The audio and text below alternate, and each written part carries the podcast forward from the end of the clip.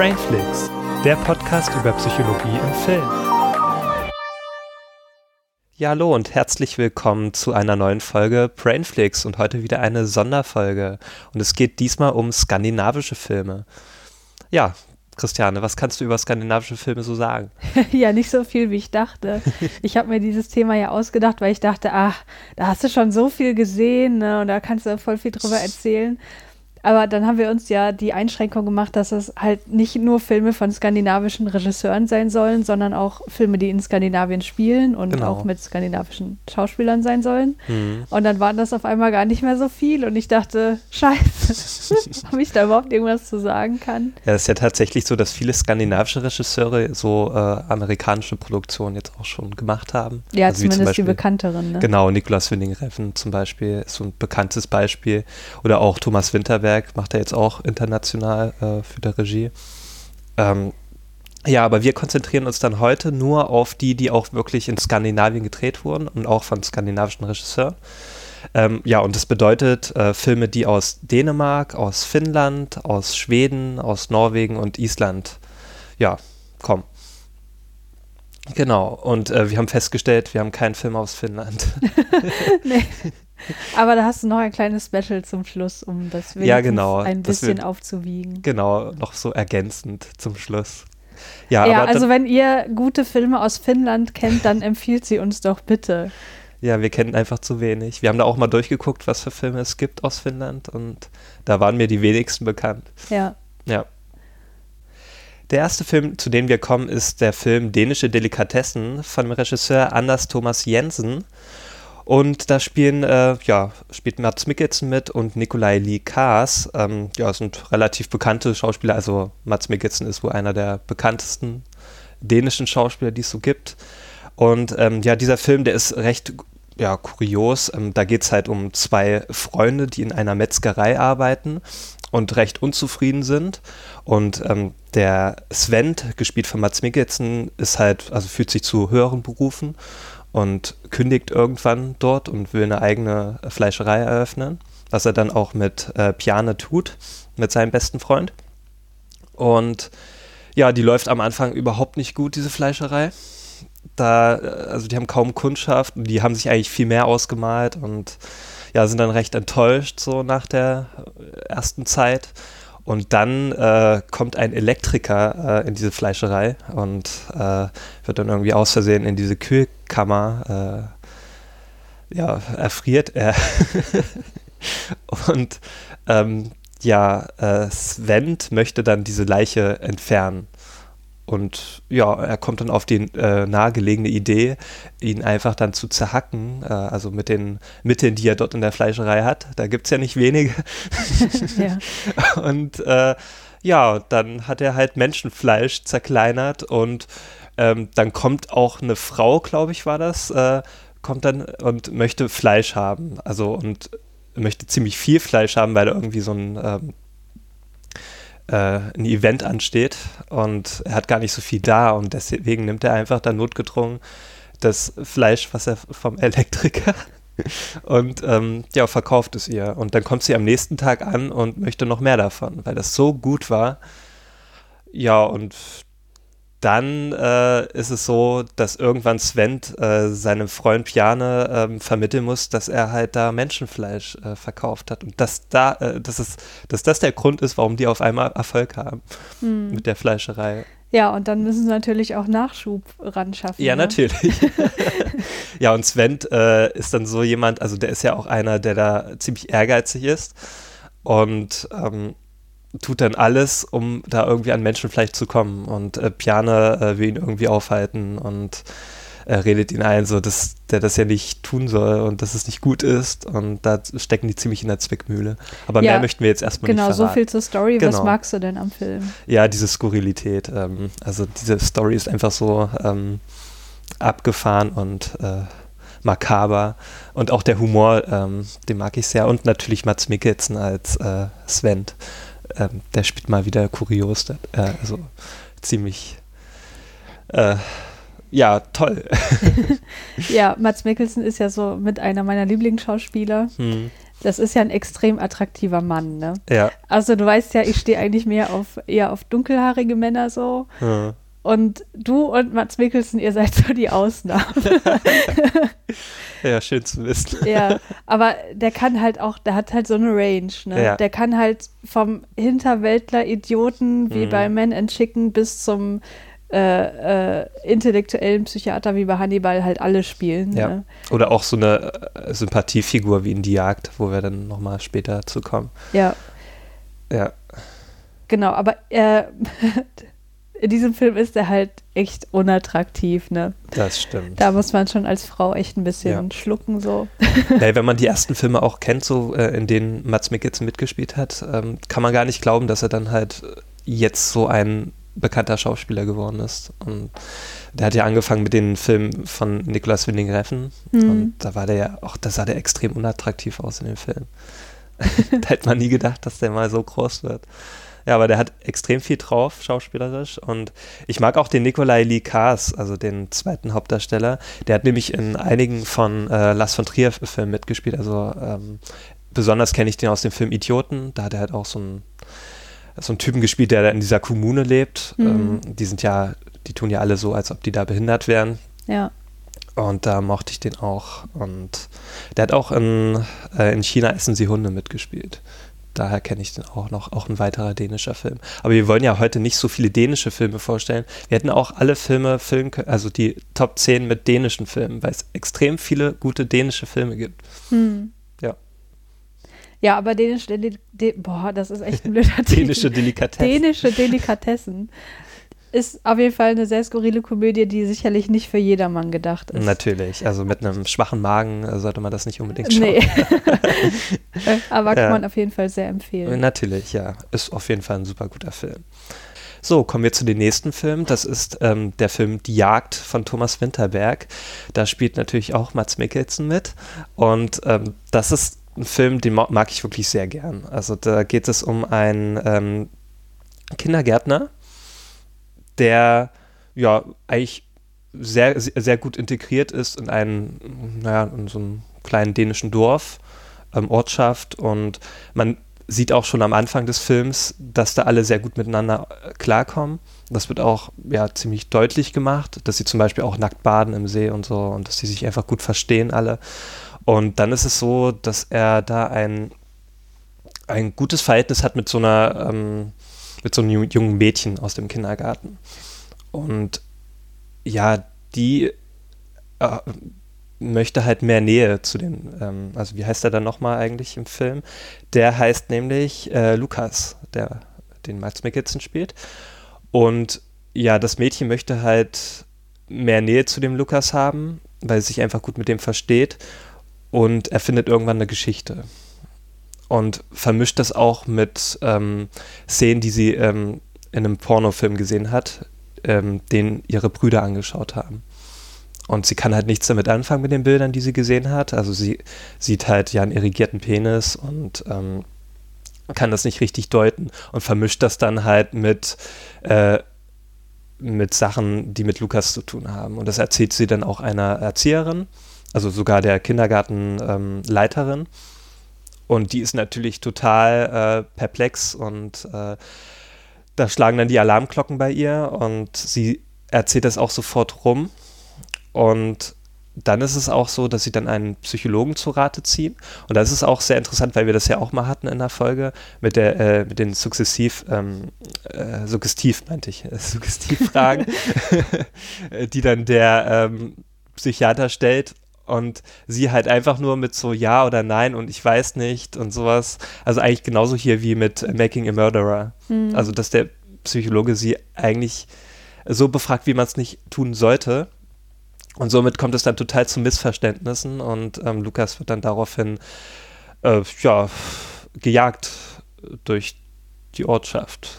Also dem wird halt nicht mehr geglaubt. Der kann sich auch gar nicht mehr rechtfertigen, hat auch überhaupt keine Möglichkeit dazu. Der wird sofort verurteilt und auch seine besten Freunde stellen sich auf einmal gegen ihn und ja, somit ist die Kacke wirklich am Dampfen. Ja. ja, es ist ein sehr bedrückender Film. Ja. Also, weil man ihn ja kennenlernt als wirklich herzensguten Menschen, der natürlich äh, nichts dergleichen irgendwie getan hat. Ja. Und der aber eine vollkommene gesellschaftliche Ächtung erfährt und halt nicht rauskommt, weil, wie, wie du gesagt hast, keiner mehr ihm glaubt. Hm, ja. Ja, und das ist wirklich schwierig und äh, in dem Film wird es auch sehr gut dargestellt, dass er einfach keine Möglichkeit mehr erfährt. Und auch zum Schluss, also das Ende verraten wir jetzt natürlich nicht, aber das bleibt ziemlich offen. Und das fand ich auch sehr gut in dem Film. Hm. Ja. Ja, ist somit auch mein Lieblingsfilm von der Liste, weil äh, Hm. du weißt ja, ich stehe auf so Dramen und der ist schon wirklich sehr berührend und Ja. regt sehr zum Nachdenken an. Ja, man kennt ja auch so, wenn man die Filme von Thomas Winterberg kennt, der dreht ja auch sehr realistische Filme. Ja, ja, deswegen mag ich die ja Der so. war ja auch bei Dogma 95 mit dabei. Ja. Da kommen wir auch später nochmal dazu, zu einem anderen Film. So, der nächste Film ist Thelma und er ist von dem Regisseur Joachim Trier und es handelt sich dabei um einen norwegischen Film. Und er ist eher in der Richtung Mystery Thriller einzuordnen. Und es geht um eine junge Norwegerin mit dem Namen Thelma, also wie der Film auch heißt. Und sie zieht in die Hauptstadt Oslo, um da zu studieren. Und das ist eher so eine Art Coming-of-Age-Geschichte. sie verliebt sich in ihre Mitstudentin und es kommt zu einer Liebesgeschichte zwischen ihr und der Mitstudentin. Und währenddessen bekommt sie auch Anfälle. Man weiß auch erstmal nicht, woher die rühren. Und ja, das wird dann alles sehr mysteriös und außergewöhnlich. Und besonders schön an diesem Film sind auch so diese Effekte, sage ich mal, oder halt auch diese Atmosphäre, die dieser Film ausstrahlt. Hm.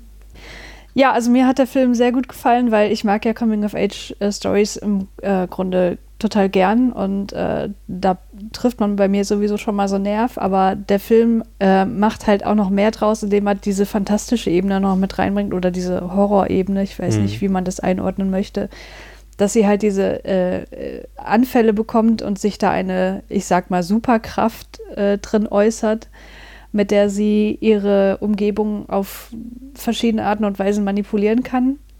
Also das, was ich besonders bemerkenswert fand in Bezug auf diese Superkraft, bezieht sich auf den Schluss, deswegen ganz kurz Spoilerwarnung.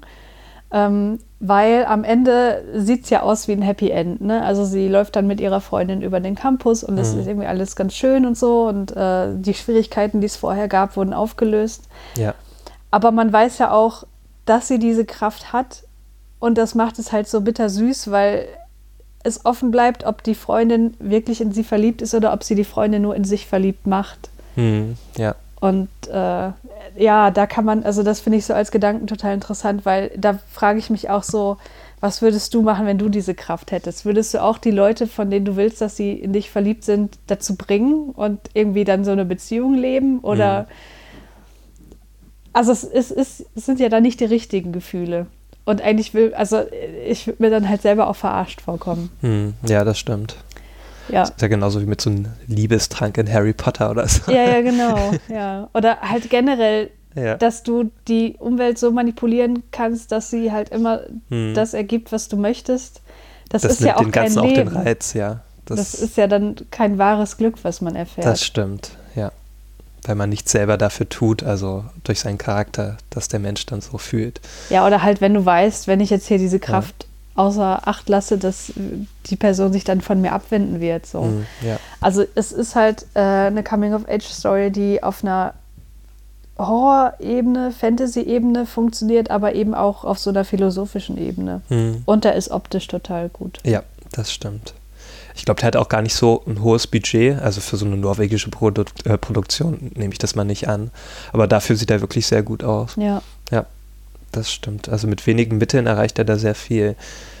Und fühlt sich auch sehr echt an. Aber das trifft eigentlich auf viele Filme ja, zu. das ist ja auch das Gute. Das kann man auch so zusammenfassend äh, sagen für skandinavische Filme, dass die einfach sehr realistisch anmuten. Also, dass die auch nicht so überladen wirken. Zumindest die, die wir jetzt rausgesucht Genau. haben. Ne? Da gibt's ja, es gibt natürlich noch auch andere Beispiele. Ja. Dann kommen wir zu dem nächsten Film und der nennt sich Virgin Mountain. Und es handelt sich dabei um einen isländischen Film. Die Handlung dreht sich um einen 43-jährigen Isländer namens Fusi. Ich weiß nicht, ob ich es richtig ausgesprochen habe. Und der ist ziemlich übergewichtig und ja, der ist, lebt ziemlich zurückgezogen und arbeitet als ähm, ja als Gepäckfahrer am Flughafen. Und ja, man sieht halt, dass der einfach für sich alleine so lebt und sehr wenig mit anderen Menschen zu tun hat. Das drückt sich auch in dem äh, Sinne aus, dass er zum Beispiel ja zu Hause Schlachten des Zweiten Weltkriegs nachstellt, so mit Figürchen und naja, da nimmt man schon so an, okay, der hat ein, ich, ich will das jetzt nicht abwerten, aber das ist ja dann schon so, so ein introvertiertes Hobby. Mhm. Und ja, und irgendwann bekommt er einen Tanzgutschein äh, geschenkt. Und ja, ist erstmal nicht so begeistert davon, aber irgendwann überwindet er sich und geht dahin zu, dieser, zu diesem Tanzkurs und lernt da auch eine Frau kennen, die heißt Sjöfen. Ich, ja, ja, keine Ahnung, ob man die so richtig ausspricht. Und ähm, ja, da entwickelt sich dann so eine kleine Liebesgeschichte. Also dieser Film, der ist am ehesten so zu vergleichen mit In den Gängen, den wir ja mhm. letztens vorgestellt haben. Auch so eine ganz leise Liebesgeschichte, wo das nur so angedeutet wird, aber nicht so richtig ausgesprochen wird. Mhm. Ja. Ja, ich fand den total berührend, weil mhm. ich habe ja so eine Schwäche für Außenseiter oder ja Außenseiter Underdogs einsame Männer in der Midlife Crisis all mhm. solche Figuren. Ja, der, der, ist auch total liebenswert, so der, der ja, ja. Tja, den kann man irgendwie nur mögen, so in dem Film. Ja, und man kann das halt auch so gut nachvollziehen, weil äh, solche Menschen, also ich kenne halt solche Menschen auch wirklich, die so einsam sind und dann mhm. lieber irgendwie Schlachten nachstellen oder, äh, weiß nicht, Magic spielen oder ne, diese typischen Stereotypen ja. Nerd-Hobbys haben und äh, sozial so ein bisschen ähm, ja, eingeschränkt ist jetzt das falsche Wort, aber halt zurückgezogen leben, aber mhm. eher unfreiwillig. Ja. Und deswegen äh, konnte ich das halt so gut nachfühlen, weil, äh, naja, mir, ich habe auch manchmal solche Situationen, wo ich denke, ich würde irgendwie sozial gern mehr angebunden sein, aber irgendwie ist es halt auch schwierig und man ist ja auch in so einer Comfortzone und ja. will manchmal nicht so da raus, weil da ist es ja sicher. Und wenn man sich mit anderen Leuten dann treffen möchte, dann muss man sich ja manchmal auf dünnes Eis begeben und ja es löst viel Stress aus und so weiter. Und deswegen konnte ich das alles sehr gut nachvollziehen. Und dieser Typ im Film, man schließt ihn halt so sofort ins Herz und man denkt die ganze Zeit so, ach Mensch, hm. jetzt mach doch mal und ach, hoffentlich klappt das jetzt. Und ja, äh, ja ist ein sehr, sehr schöner Film. Ja, das Schöne ist auch in dem Film, dass er irgendwann auch so aus sich hinaus, äh, über sich hinaus wächst mhm. und auch dann Dinge schafft, die er vielleicht vorher nicht so für möglich gehalten hat. Das kennt man ja selber auch so, wenn ja. man einfach mal den Schritt wagt, dass man dann so merkt im Nachhinein, oh, ich bin ja doch zu mehr fähig, als ich gedacht habe. Mhm. Und das zeigt dieser Film eigentlich ganz gut. Ja. Und dann noch in diesem isländischen Setting. Ähm, es wird ja eher Reykjavik, ich glaube, das spielt auch in Reykjavik direkt oder in einem Vorort. Es wird jetzt nicht so sehr die Großstadt gezeigt, aber ähm, es spielt schon in der Stadt und man sieht jetzt nicht so die isländischen Landschaften, wie das sonst so immer ist. Wenn man mhm. Island zeigt, dann wird immer, werden immer diese Gletscher gezeigt und sonst was. Aber da ist dann eher so die Stadt und es ist jetzt auch so da, wo er lebt, das sieht jetzt auch nicht super schön aus. Es ist halt so gewöhnlich. Ja. Ne, und auch die Umgebung, in der er sich aufhält, das ja, deswegen kann man das halt auch gut nachvollziehen und sich gut reinversetzen, weil es halt so eine absolute äh, gewöhnliche äh, Stadt ist vor Ort, ja. der halt im Grunde überall sein könnte. Das muss jetzt nicht unbedingt auf I äh, Island sein. Genau. So, der nächste Film ist wieder ein Thomas Winterberg-Film. Und diesmal sprechen wir über das Fest der ist aus dem Jahr 98 und ist ein Vertreter der Bewegung Dogma 95. Darüber haben wir ja schon ein bisschen gesprochen. Kannst du nochmal erklären, was das ist? Ja, Dogma 95 ist eine Bewegung, die er zusammen mit Lars von Trier gegründet hat. Und die haben sich zum Ziel gesetzt, ähm, so viel Ballast wie möglich aus den Filmen rauszuschmeißen, sag ich mal. Ähm, also das bedeutet zum Beispiel keine künstliche Musikuntermalung, ähm, nur mit Handkamera und auch mit den einfachsten Mitteln. Also die Musik muss dann auch in dem Film vorkommen, also direkt mhm. während des Drehs und keine keine Special Effects. Keine Special Effects, genau. Also alles, der unnötiger Ballast ähm, weg und wirklich sich auf das, auf die Geschichte und auf die Darsteller konzentrieren. Mhm. Ja, und das, da ist das Fest ein ziemlich gutes Beispiel dafür. Ist so exemplarisch mit äh, dem Film, also von Lars von Trier, Idioten, der dieses, diese Dogma 95-Bewegung repräsentiert. Und in das Fest geht es um eine Familiengeschichte, die sehr tragisch, sich sehr tragisch entwickelt. Und es geht quasi um eine Enthüllung, hm. die während dieses Festes dann ausgesprochen wird. Hm. Also auf dem Fest wird der 60-jährige Geburtstag des Vaters gefeiert und somit treff, trifft sich die ganze Familie auf diesem Anwesen und dann hält Christian, also einer dieser Kinder von dem Vater, also der hält dann eine Rede und spricht dann, also weil auch vorher ist halt ein Ereignis passiert, was man mitbekommen hat, dass die Zwillingsschwester von dem Christian sich umgebracht hat. Hm. Und Christian erzählt dann halt vor der ganzen Familie, vor der ganzen versammelten Gesellschaft, dass der Vater die beiden jahrelang vergewaltigt hat. Hm. Und somit ist dann auch, wie auch schon bei die Jagd, wieder mal die Kacke am Dampfen. und ähm, ja, dann geht's halt, äh, also das ist auch das Komische, bei dieser Enthüllung ist erstmal, dass, dass die ganze äh, Geburtstagsgesellschaft das erstmal so versucht zu ignorieren. Hm. Also die gehen überhaupt nicht drauf ein. Und als ich das so gesehen habe, dachte ich mir, hä, warum reagiert denn da keiner so richtig drauf? Ne? Die haben das einfach versucht so runterzuspielen und haben dann auch vers äh, versuchen dann auch im Laufe des Films den Christian einfach wegzusperren hm. und den Mund tot zu machen. Und äh, ja, das entwickelt sich dann halt wirklich äh, zu einem,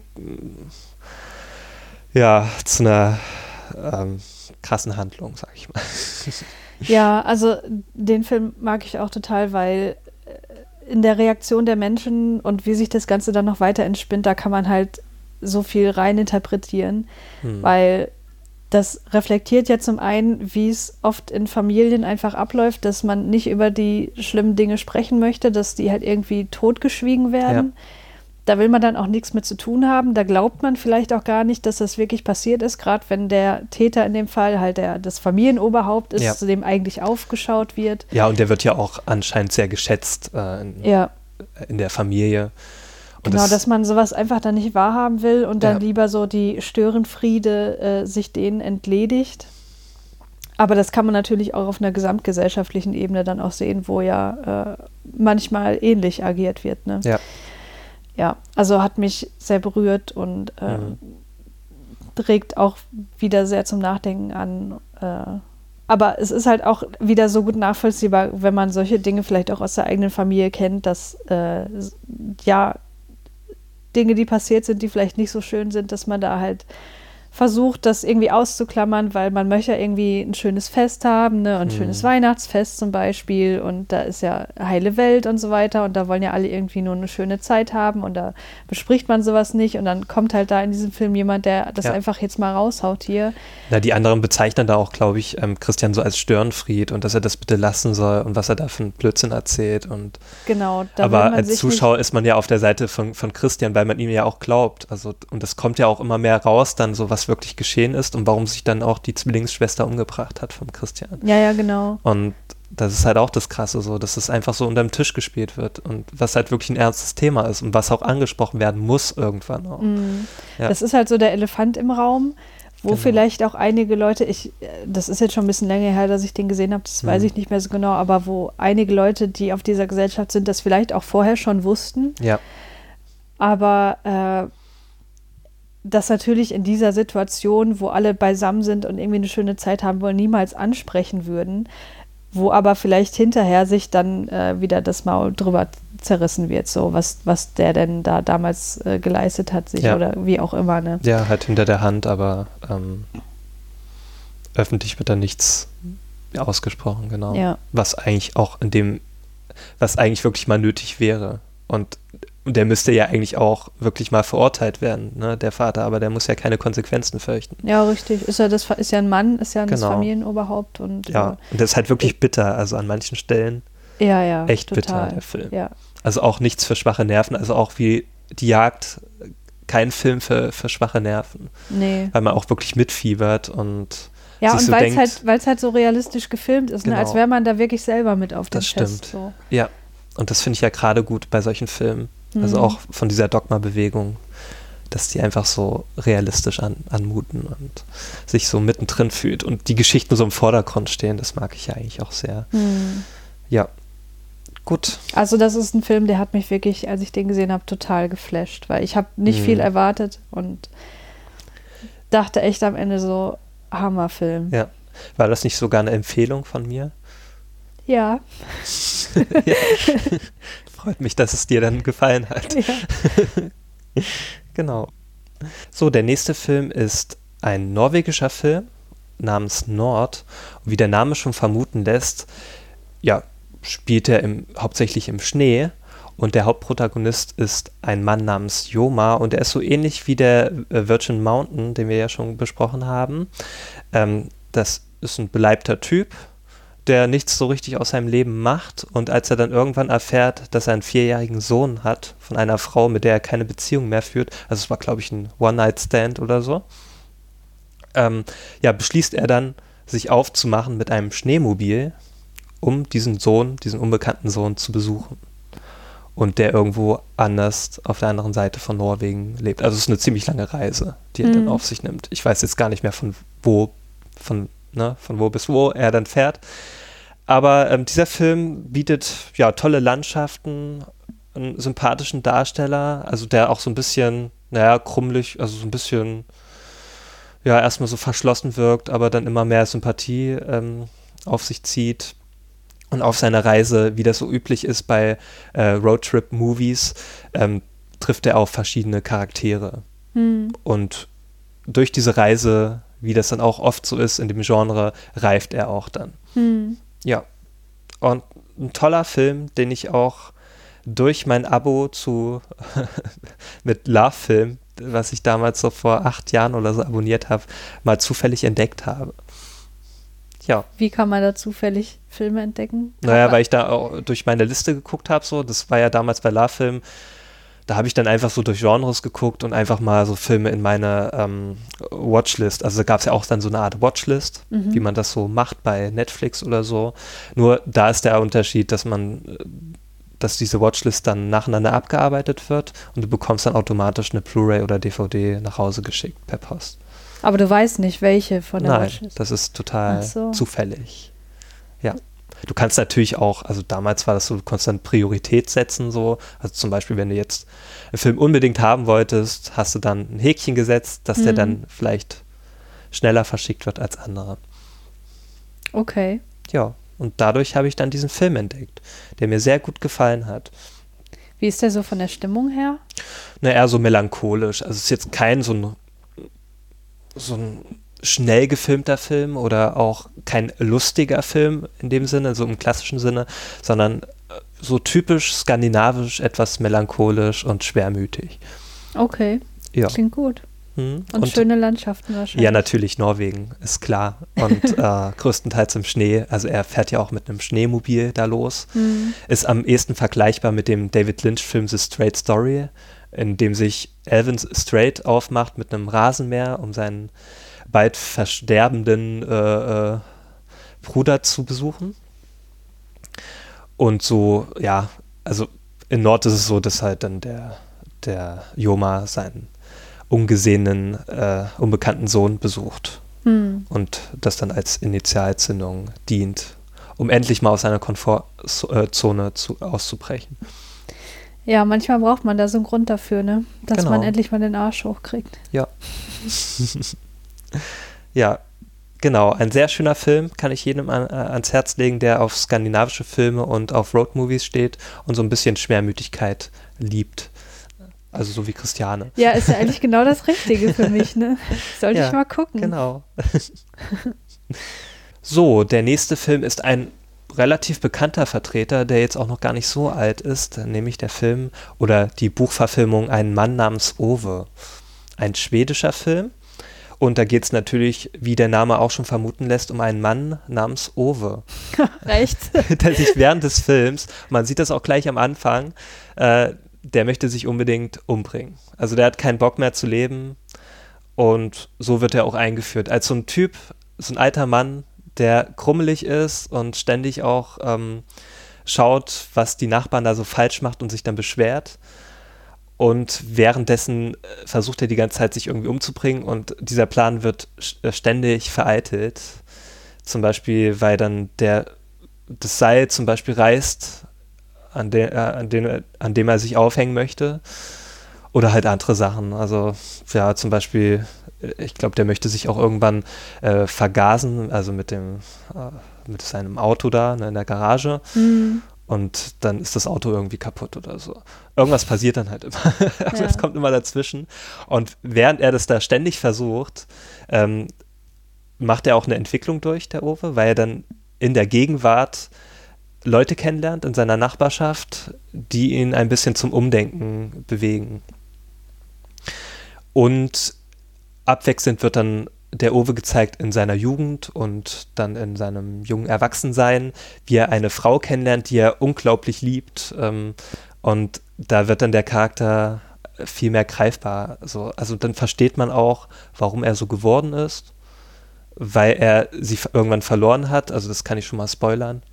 Und ja, und diese Liebe wird halt so schön dargestellt einfach, weil dann äh, sieht man den in den Rückblenden, dass er eigentlich ein liebevoller Mensch gewesen ist, so, mhm. der auch fähig war zu lieben. Ja. Ja. Ja, das ist ja oft so, dass man so alte Menschen sieht, gerade so grummelige alte Opas, die mit dem Kissen irgendwie ja. äh, auf dem Fenstersims sitzen und sich über den Verkehr beschweren mhm. oder über Leute, die vorbeigehen, wie auch immer.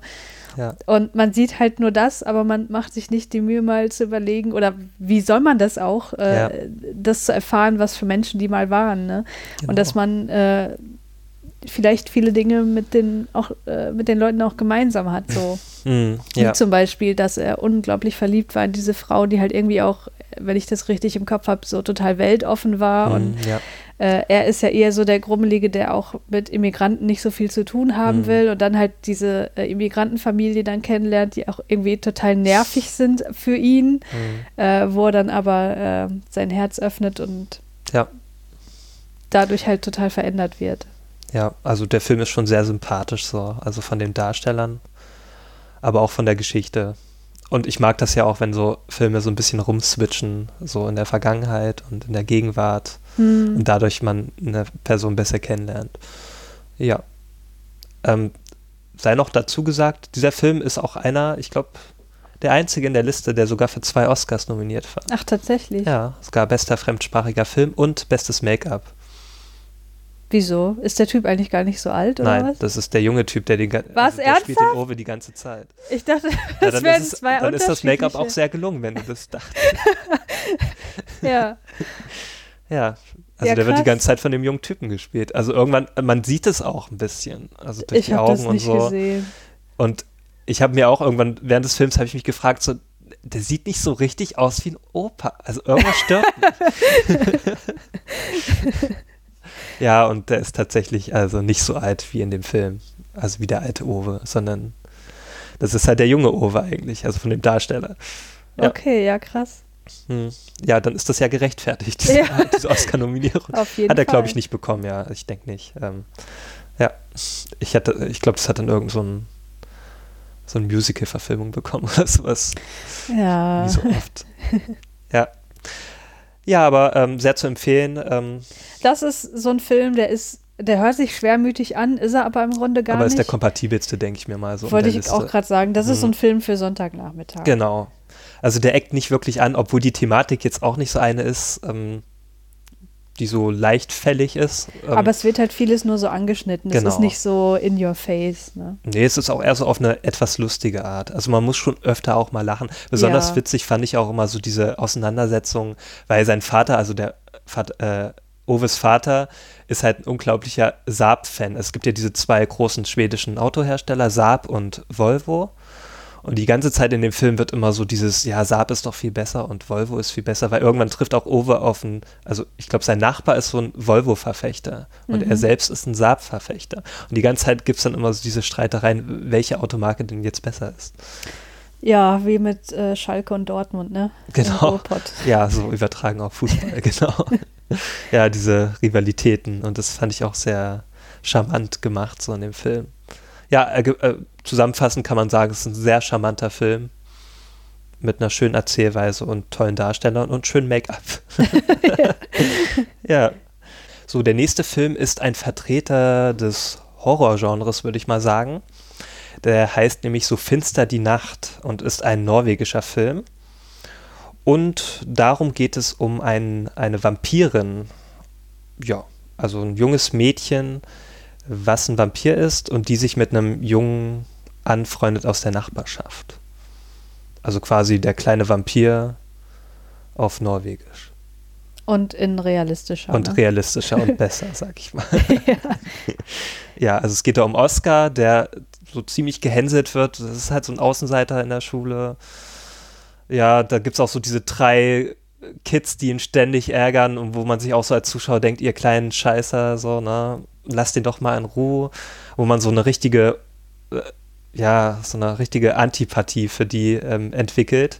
Diese typischen Bullies, ne? Genau, die halt sich daran aufgeilen, wenn da halt andere leiden. Und ja, und der Oscar ist halt so einer, der kann sich nicht so recht wehren und schafft es auch nicht, da aus sich hinauszubrechen. Der ist halt einer, der dann seine Wut in sich hineinfrisst und dann sich eher zurückzieht zu Hause und auch so der Einzelgänger ist. Man sieht ihn auch oft allein, zum Beispiel auf der Schaukel, da auf dem Hof.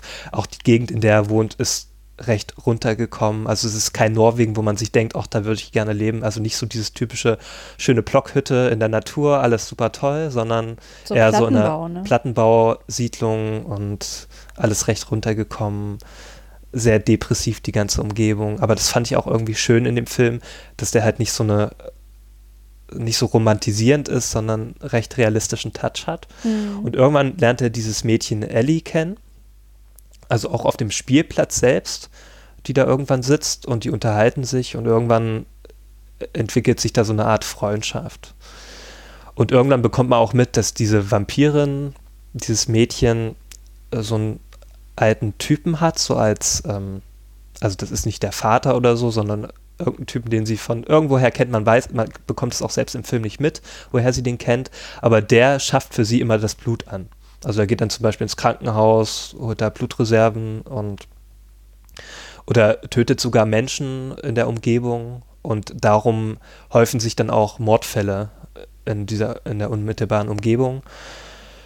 Ja, und während das dann sich also während das immer gezeigt wird, entwickelt sich dann auch die Freundschaft zwischen Oscar und Ellie und irgendwann hilft auch Ellie ihr äh, dem Oscar bei seinem Problem mit diesen Bully Kids mhm. und ja, so viel sei erstmal da gesagt zu dem Film. Mhm. Ja, also ich mochte den, wie schon gesagt, durch den sehr realistischen Touch und auch durch die, durch die Darstellung und das Ende mochte ich sehr. Ich habe ja gestern bei Twitter gefragt, was so andere Leute äh, für skandinavische Filme so mhm. mögen und da wurde der auch sehr oft genannt. Mhm. Ich habe den auch gesehen, aber das ist so ein Film, ich kann mich echt kaum noch an den erinnern und das ist eigentlich immer ein schlechtes Zeichen. Mhm. Ich glaube, ich war aber auch währenddessen nicht so unfassbar äh, gefesselt. Ich weiß auch nicht mhm. warum. Vielleicht konnte ich mich einfach so sehr in den Oscar hineinversetzen. Ja, vielleicht. Nein, also so außenseitermäßig war ich ja nicht drauf, aber es, das kennt man ja als, als Kind. Jeder kennt soziale ja. Zurückweisungen. In, in und auch so, so Kinder, die einen so nerven und wo man einfach so aus sich hinausbrechen möchte und auch mal, dass denen so wirklich ne, mal zurückschlagen möchte. Und okay, in dem Film wird halt dann ziemlich heftig zurückgeschlagen. Hm. Und man muss auch sagen, der, der Film ist echt ziemlich blutig. Okay, hm. es ist halt ein Vampirfilm und da muss nun mal, äh, also zwangsweise kommt da nun mal Blut vor. Aber das ist halt kein Film wie Twilight oder so, wo das so romantisiert wird. Das ist halt einfach ein ziemlich realistischer Vampirfilm. Und mhm deswegen mag ich den auch so sehr. War der eigentlich irgendwie gesellschaftskritisch oder so? Ich kann mich echt. Der war halt eher psychologisch, weil halt, es geht ja um Außenseitertum und. Ja, aber ich meine, äh, du hast ja gerade gesagt, da verschwinden Menschen und es gibt Morde und so weiter mhm. und dann äh, überlegt man sich, okay, in was für einer Gegend spielt der in, in so einer Plattenbaugegend? Dann mhm. könnte man auch wieder sagen, das ist irgendwie gesellschaftskritisch, weil da interessiert es keinen, wenn irgendwelche Leute verschwinden. Das genau. Ja, da interessiert sich ja keiner so richtig für die anderen. Das, das merkt man auch so ein bisschen in dem Film also die Nachbarn interessieren sich halt dann nicht so. Also da gibt es halt keine Gemeinschaft, wie jetzt zum Beispiel in, in dem Film Die Jagd, wo hm. jeder jeden kennt in diesem Dorf. Ne? Ja, ja. Und in der Plattenbausiedlung kennt keiner halt den anderen. Das ist halt sehr anonym alles. Auch so dieses Vampirmädchen bleibt ja erstmal lange Zeit versteckt Keiner Mhm. nimmt die wirklich wahr und keiner weiß so richtig, dass sie mit dem alten Mann da zusammenlebt und Mhm. was das überhaupt so ist, das Ganze. Ja. Ja. Ja. Aber ich fand ihn toll. Also es, es, es gab ja sogar, also das sei noch erwähnt, ähm, ein amerikanisches Remake mit Chloe Grace Moretz. Und ich habe den nicht geguckt, aber ich habe oftmals gelesen, dass der ziemlich schlecht sein soll. Wie hieß der? Ähm, hm, Let Me In, glaube ich. Und der heißt Let the Right One In, ne? Auf, Im Original. Ja, genau. Okay. Ich glaube, der hieß Let Me In. Ich, ja, sei uns verziehen, wenn das jetzt nicht so richtig ist, aber mit Chloe Grace Moretz auf jeden Fall. Das weiß ich. Ja, und Chloe Grace Moretz hat ja, hat ja irgendwie so ein Händchen für, für tolle Remakes. Sie hat ja auch schon in den tollen Remake Carrie mitgespielt. ähm, ja, und dann auch in dem Film, der, der ein ziemlicher Reinfall war. Also, und ich habe auch gehört von Carrie, diese Neuverfilmung soll ziemlich schlecht sein. Ähm, ja, Aber Suspiria war nicht schlecht. ja, okay, da hat sie aber auch eine sehr kleine Rolle gespielt. Ja. Ja, da hat sie ja jetzt nicht den Großteil dazu beigetragen. Ja, aber ähm, ja, ein empfehlenswerter Film für Leute, die auf so Vampir-Themen stehen und mal abseits von Twilight mal einen eher realistischen Vertreter anschauen möchten. Ja, gut, da hast du jetzt aber auch äh, nicht so den besten Genrevertreter rausgesucht. Ne? Ja, okay, vielleicht abseits von Interview mit einem Vampir oder so. Vielleicht das. Obwohl das jetzt auch nicht richtig zu vergleichen ist. Weil die Nee, Thematik ist ja nee. eigentlich eher so dieses Außenseitertum und so dieses Mobbing. Das ist ja ein großes Thema da einfach in dem Film. Hm. Und so eine Freundschaft, die sich da entwickelt. Und so eine Coming-of-Age-Geschichte so ein bisschen. So, der nächste Film ist ein Nicolas Winding Refn-Film, also aus Dänemark, und der nennt sich Pusher. Das ist sogar der Debütfilm, also der Debüt-Langfilm von äh, Refn. Und da spielen unter anderem Kim Botnia mit und Mats Mikkelsen. Und Kim Botnia spielt da auch die Hauptrolle. Äh, er spielt nämlich den Frank, um den es dann da geht, hauptsächlich.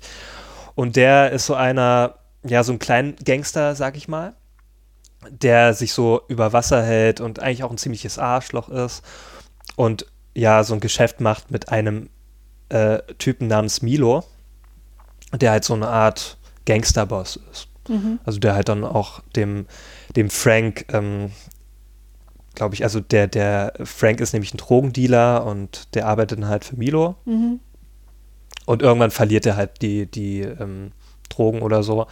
Und dann steckt er da auch wieder ziemlich in der Scheiße ähm, und muss da irgendwie rauskommen, weil er dann dem Milo Geld schuldet. Und sein bester Freund ist halt der Tony, gespielt von Mads Mikkelsen. Und das ist halt, also der Tony ist ein ziemlicher Assi, kann man mal sagen. Also da sieht auch Mads Mikkelsen extrem hässlich aus in dem Film. Der hat auch so eine Klatze, wenn ich mich noch recht erinnere. Also ähm, und darum habe ich, ich habe es ja schon vorhin erwähnt, ähm, da hätte ich damals, also hätte ich den, wäre das der erste Film gewesen mit Mats Mikkelsen, da hätte ich nie gedacht, dass Mats Mikkelsen mal so ein großer Schauspieler wird. Weil der da extrem scheiße aussieht. Ja, gut, aber das, ich meine, das Aussehen, das ist ja nicht alles. Ja, aber äh, ja, und der wirkt auch extrem assi in dem Film. Na, dann heißt es doch, dass er die ja, Rolle er gut hat es gut gespielt, aber ähm, es ist ja manchmal so, dann denkt man so, dieser Typ ist auch in Wirklichkeit so. Ne? Der aber- sieht so ein bisschen hier auf den Bildern, die ich gerade gegoogelt habe, so rechtsradikal aus. Ja, ja, ma- genau, oder wie macht, so ein Nazi. Oder macht das nur die, Genau. die Glatze? Spielt er auch ein Nazi? Ich weiß es nicht mehr, also ich glaube nicht, aber ist halt ein ziemlicher Hänger in dem Film, der hat auch nichts auf die Reihe kriegt. In Pusher 2, in der Fortsetzung, ist er dann auch die Hauptperson. okay. Dann wird er in den Fokus gerückt und dann Frank eher nicht. Also der ist dann eher so eine Nebenfigur, was ich eigentlich auch ganz gut finde in dieser Pusher-Trilogie. Und in dem dritten Teil ist es sogar so, dass Milo dann im Vordergrund, also in den Fokus gerückt Ah, wird. okay. Was ich ganz, ganz cooles Konzept finde. So dieses Dreiergespann, was dann rotierend mal in den Fokus gerückt wird. Hm. Und Pusher 3 ist extrem brutal. Also ich glaube, ich könnte ihn mir nicht nochmal anschauen. Was echt? Ja. So schlimm? Ja, da gibt es halt eine Schlachterszene. Ähm, die müssen halt auch wie bei dänische Delikatessen eine Leiche loswerden. Mhm. Okay, und man kann sich ja denken, ähm, und der Milo besitzt da, glaube ich, auch eine Fleischerei. Und mit seinen Mitteln versucht er dann auch, diese Leiche, Leiche loszuwerden. Und ja, ich war da schon halb vorm Brechreiz, so, ähm, ja, das war nicht leicht zu ertragen. Besonders wenn das so realistisch dargestellt wird. Ja. Ne, in so, in so Splatter-Filmen, da lache ich dann drüber so. Ich finde das total witzig. Ne? Und die kann man ja eh nicht ernst nehmen. Aber wenn das dann so realistisch dargestellt wird, wenn, ich mag das ja auch nicht in so Arztfilmen oder sowas, ne? Ja, damit habe ich ja zum Beispiel gar kein Problem, ne? wenn in Arztfilmen irgendwas aufgeschnitten wird oder so, Mhm. weil das ist dann eine völlig gewaltfreie Situation. Das ist ja einfach nur, da wird, wird jemandem geholfen, es sei denn, es ist Ja. jetzt ein Horrorfilm oder so. Ne? Hm. Aber das kann ich mir halt problemlos angucken. Aber wenn das so eine gewalttätige Ebene bekommt und das dann realistisch ist, da bin ich ja komplett raus. Ne? Also wenn ich zum Beispiel denke an die Endszene von Hannibal, ja, Ja, dieser Film och. ist total scheiße. Ja, Aber diese die Endszene Szene, ist ne? extrem schlimm. Ja. ich sag nur, wenn der dieses, ich hatte da noch ein Basecap auf oder so. Ich glaube, der hat erst ein Basecap auf und dann nimmt er dieses Cappy ab und Mhm. man sieht so einfach nur diese rote Linie ja. auf seinem Schädel und man weiß schon, okay, alles klar, ich weiß, was jetzt kommt. Wer Also, spielt eigentlich nochmal den Typen, der dann da aufgeschnitten weiß wird? ich nicht, irgend so ein, Hm. ja, den kennt man auch. Der hat auch Mhm. so ein Mafia-Gesicht, finde ich. Ja. Ähm, auf jeden Fall, da, das finde ich halt extrem schlimm und deswegen kann ich mir diese Szene auch absolut nicht anschauen. Hm. Ähm, oder die Szene, das ist für mich immer so das Gewalt-Benchmark, sage ich mal, weil das finde ich am allerschlimmsten von allen Gewaltszenen, die ich bisher gesehen habe, ist bei Irreversibel Ja, mit dem mit Feuerlöscher. dem Kopf. Ja, Feuerlöcher äh, und Kopf. Das Ja, finde ich so schlimm. Jeder, äh, der den Film kennt, weiß ja Bescheid. Ne? ist das so auf dieser Ebene der Brutalität?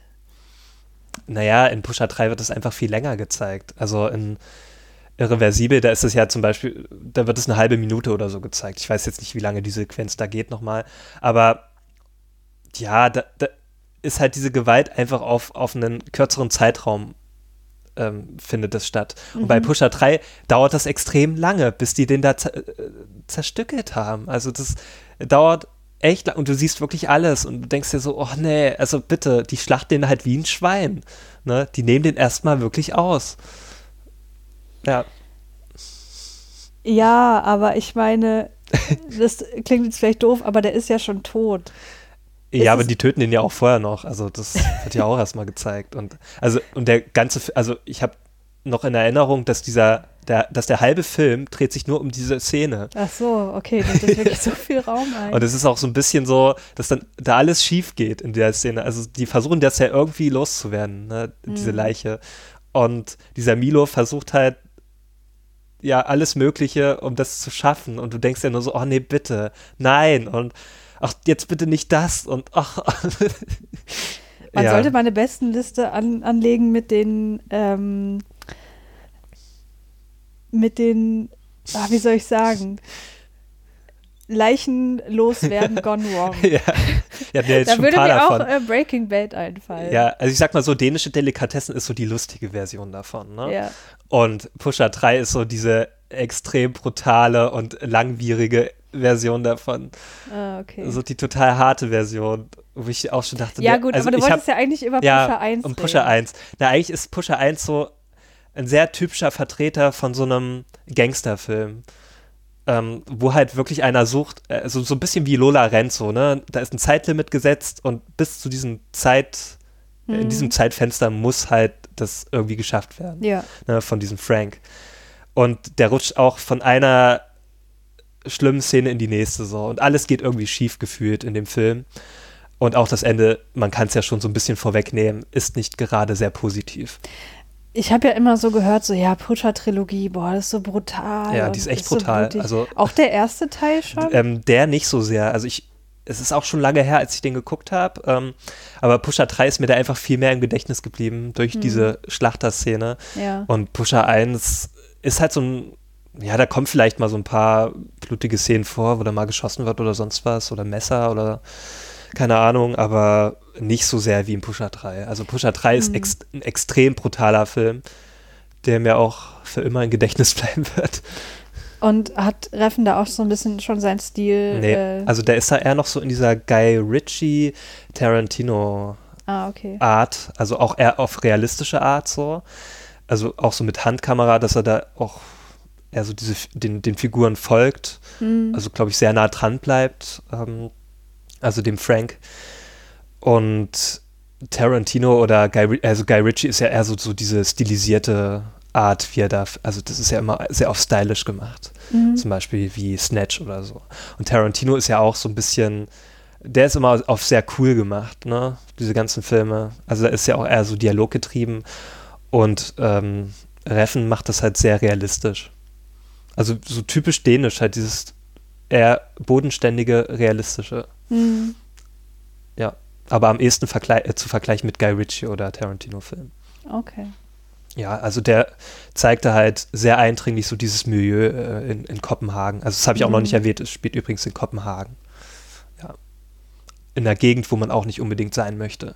Man mhm. denkt ja sonst auch so, oh, Kopenhagen ne, ist bestimmt eine total sch schöne Stadt und so, aber da wird halt eine Ecke gezeigt, wie es auch, glaube ich, in jeder Stadt gibt es ja sowas, aber da ist, das ist halt so eine Gegend, da wird es einfach nicht sein. Mhm.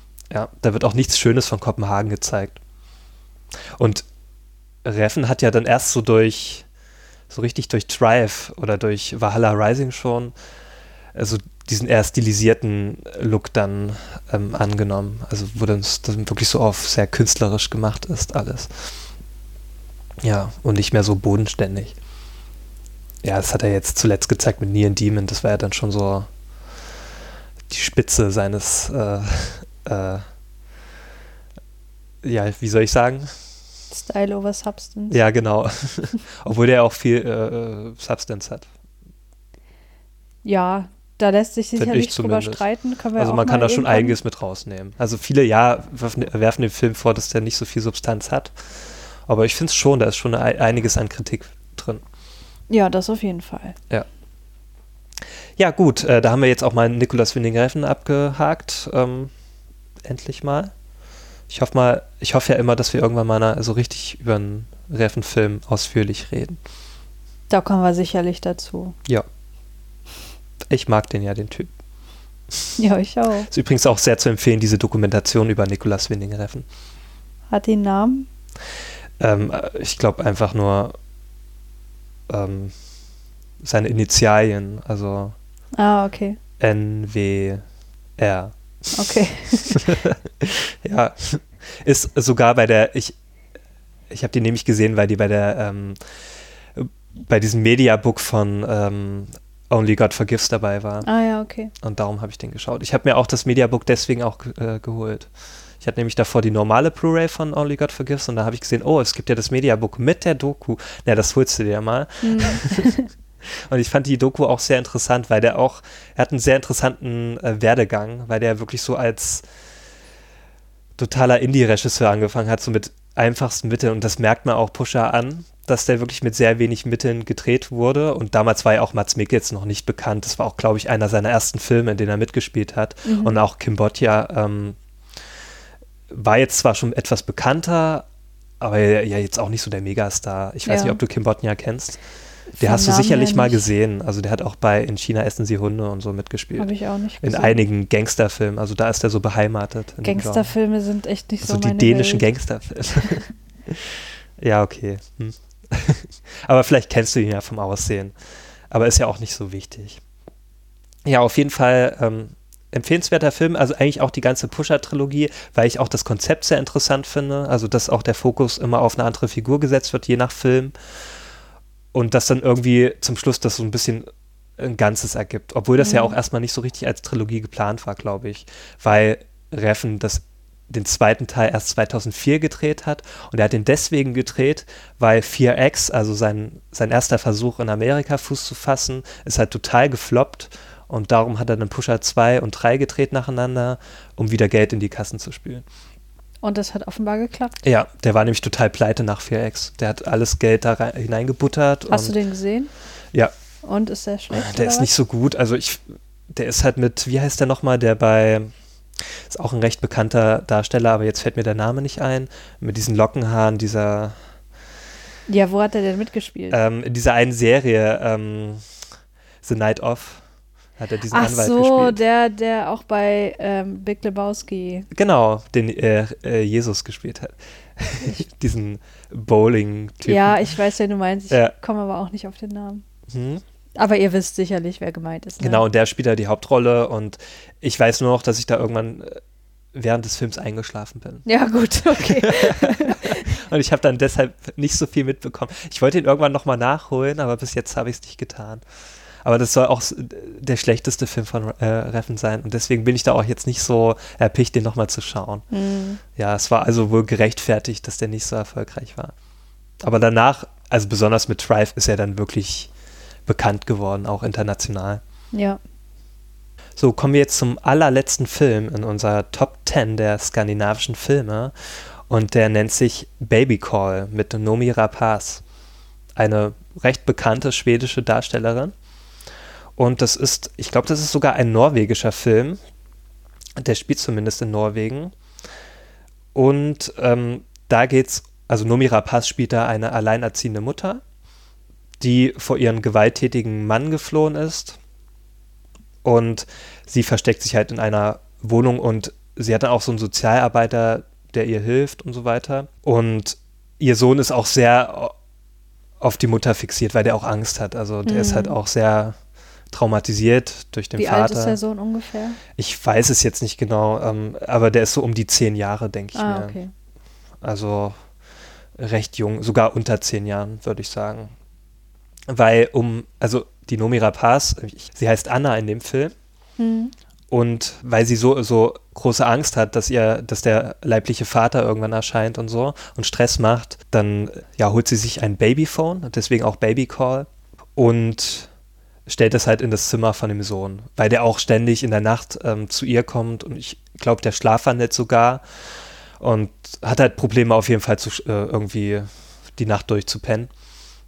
Und irgendwann nimmt sie halt Geräusche wahr durch das Babyphone ähm, und irgendwann vermischt sich auch so Realität mit äh, Fiktion. Also irgendwann sieht sie so Dinge, die eigentlich äh, scheinbar gar nicht existieren können. Mhm also sie denkt dann auch, der, der Vater ist da und sowas und kriegt dann wirklich so Panikattacken und ja, versucht den, den Ganzen zu entfliehen und zieht sich auch dementsprechend immer mehr zurück und man merkt halt auch, dass sie immer mehr dem Wahn verfällt. Und man merkt dann auch als, als Zuschauer kann man nicht mehr wirklich so unterscheiden, ob das jetzt wirklich passiert oder nicht. Und der Film arbeitet auch so ein bisschen auf den Twist hin zum mhm. Schluss.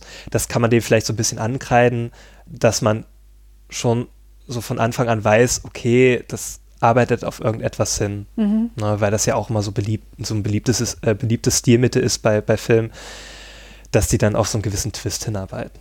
Also bei Shyamalan weiß man das ja schon, aber bei dem merkt man das auch so ein bisschen, dass der da auf sowas hinarbeitet. Aber an sich fand ich halt besonders schön an dem Film diese, auch wieder diese Trostlosigkeit. Wir haben es auch irgendwie so mit Trostlosigkeit bei skandinavischen Filmen. Und das zeigt der Film halt auch ganz gut. Also die wohnt halt auch in so einer Plattenbauersiedlung. Also das Norwegen wird da auch, oder ich weiß gar nicht, ob es wirklich in Norwegen spielt. Entweder Schweden oder Norwegen. Und das sieht halt alles nicht so schön aus, wie man sich Skandinavien so vorstellt. Ne? Hm.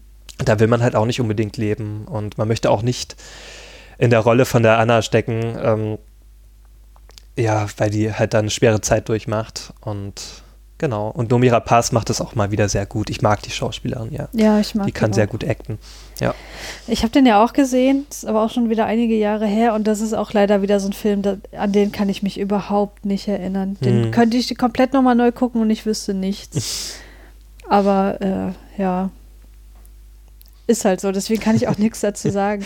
Aber wo du das mit dem Babyphone gesagt hast, ne, und sie hört mhm. da Geräusche und so, das ist jetzt aber nicht auf so einer billig, äh, billigen Horrorschiene nach dem Motto, da ist was Übernatürliches, weil oft ist es Nein, ja das so. das ist eher psychologisch. Oft das ist kann es ja so, mal dass, sagen. dass in so billigen Horrorfilmen, also was heißt billig, ne? Aber mhm. das, was ich halt wirklich nicht gerne gucke und was ich als billig billiges, wie sagt man, Trope empfinde, mhm. ist, wenn halt so technische Geräte irgendwie äh, genutzt werden und die spucken halt irgendwas aus, sei das ein Foto, sei das mhm. Ton, wo halt dann irgendwas zu hören ist so, oder irgendwas zu sehen, so irgendwelche Erscheinungen. Aber das ist da in dem Fall nicht so. Das ist schon. Also wenn ich mich, ich kann mich auch nicht mehr so sehr gut an den Film erinnern, aber das ist, glaube ich, nicht so, dass da irgendwas Übernatürliches kommt. Das wird schon recht realistisch aufgelöst das hat halt eher was Psychologisches. Also Und das kann man sich ja auch bei der Figur denken, dass okay. da irgendwas nicht richtig ist. Was wahrscheinlich dann. Was äh, auch irgendwie in der Vergangenheit auch liegt. Und, was und so wahrscheinlich dann der, der, der Twist ist, oder genau. wie? Ach so, okay. Ja. Es gab auch mal so einen anderen ähm, skandinavischen Film mit Noomi Rapace, wo das auch so ein bisschen, wo sie auch Probleme hatte und das Problem in ihrer Vergangenheit lag, auch glaube ich in der Kindheit. Ich weiß aber nicht mehr den Titel des Films. Den fand ich aber auch sehr gut. Ich mochte auch immer eher so diese kleinen Filme mit Noomi Rapace. Ja, ja. Weil die halt auch sehr realistisch spielen kann. So, man kauft dir das halt auch ab, ab auch immer so diese etwas gebeutelte ähm, Frau oder beziehungsweise Mutter. Hm. Ähm, das ja, kann sie halt sehr ja, gut. Für mich ist sie die einzig wahre Lisbeth Salander. Ja, natürlich. Ja, das selbstverständlich. Obwohl ja, das, ich jetzt. Selbstverständlich ist das nicht. Viele sagen hier Fincher und so. Ist das einzig es war auch nicht schlecht. Also ich fand es jetzt, die Lisbeth Salander fand ich auch jetzt nicht verkehrt, aber ich fand Nomi Rapaz als Lisbeth Salander hat einfach super gut gepasst. Ja. Ja. Und die kann das halt auch gut, also so knallhart sein, aber auch, ähm, wie soll ich sagen, so wehleidig. also, kann ja, gut leiden. Ja, so mitleidsvoll. ja. Ja. Ich habe die auch eine Zeit lang richtig gerne ge äh, geschaut. Da habe ich auch so gezielt mal so nach Nomira Pass Filmen geschaut, was es da so gibt. Und deswegen bin ich da auch auf diese kleinen Filme aufmerksam geworden. Mhm. Ja. Hat sie seit Prometheus eigentlich in irgendwas richtig Großem noch mitgespielt? Ja, schon, aber nicht mehr in solchen richtig großen Produktionen. Ich kann ja mal kurz schauen, was sie noch so ähm, gespielt hat. Aber ja, Prometheus war, glaube ich, somit die größte Produktion. Sie hat noch in Kind 44 gespielt, also diese Tom Rob Smith-Verfilmung. Ähm, in Alien Covenant natürlich, also in den Rückblenden. Ja, okay, das waren aber nur ein paar Sekunden. Ja, und in Pride hat sie mitgespielt, diesen Netflix-Film. Ach so, ja, gut. Und What Happened to Monday, das war ja auch so ein, Ach, ja. der auf Netflix erschienen ist. Ja, ja.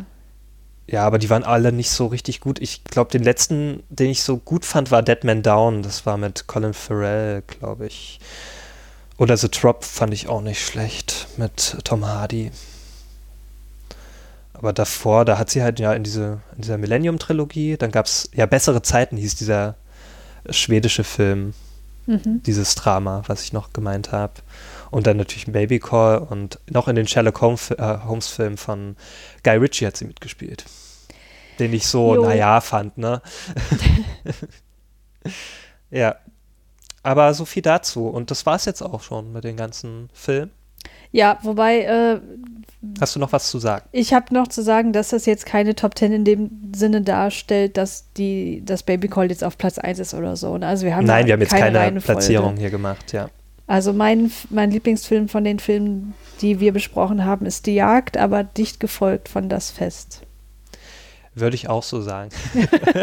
okay. Also die Jagd finde ich wirklich super, grandios. Da gibt es eigentlich nichts auszusetzen an dem Film.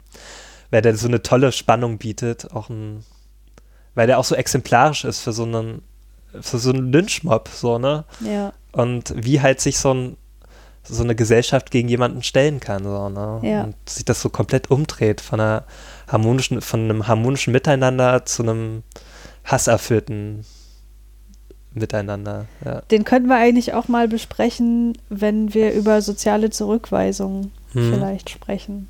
Ja. Das ist nämlich auch noch so ein Thema, wo ich psychologisch einiges dazu beizutragen hätte. Hm. Ja. Ja, ich hoffe, ihr konntet einiges mitnehmen und ich hoffe, wir konnten auch einige Filmtipps mitgeben, die ihr noch nicht auf dem Schirm gehabt habt.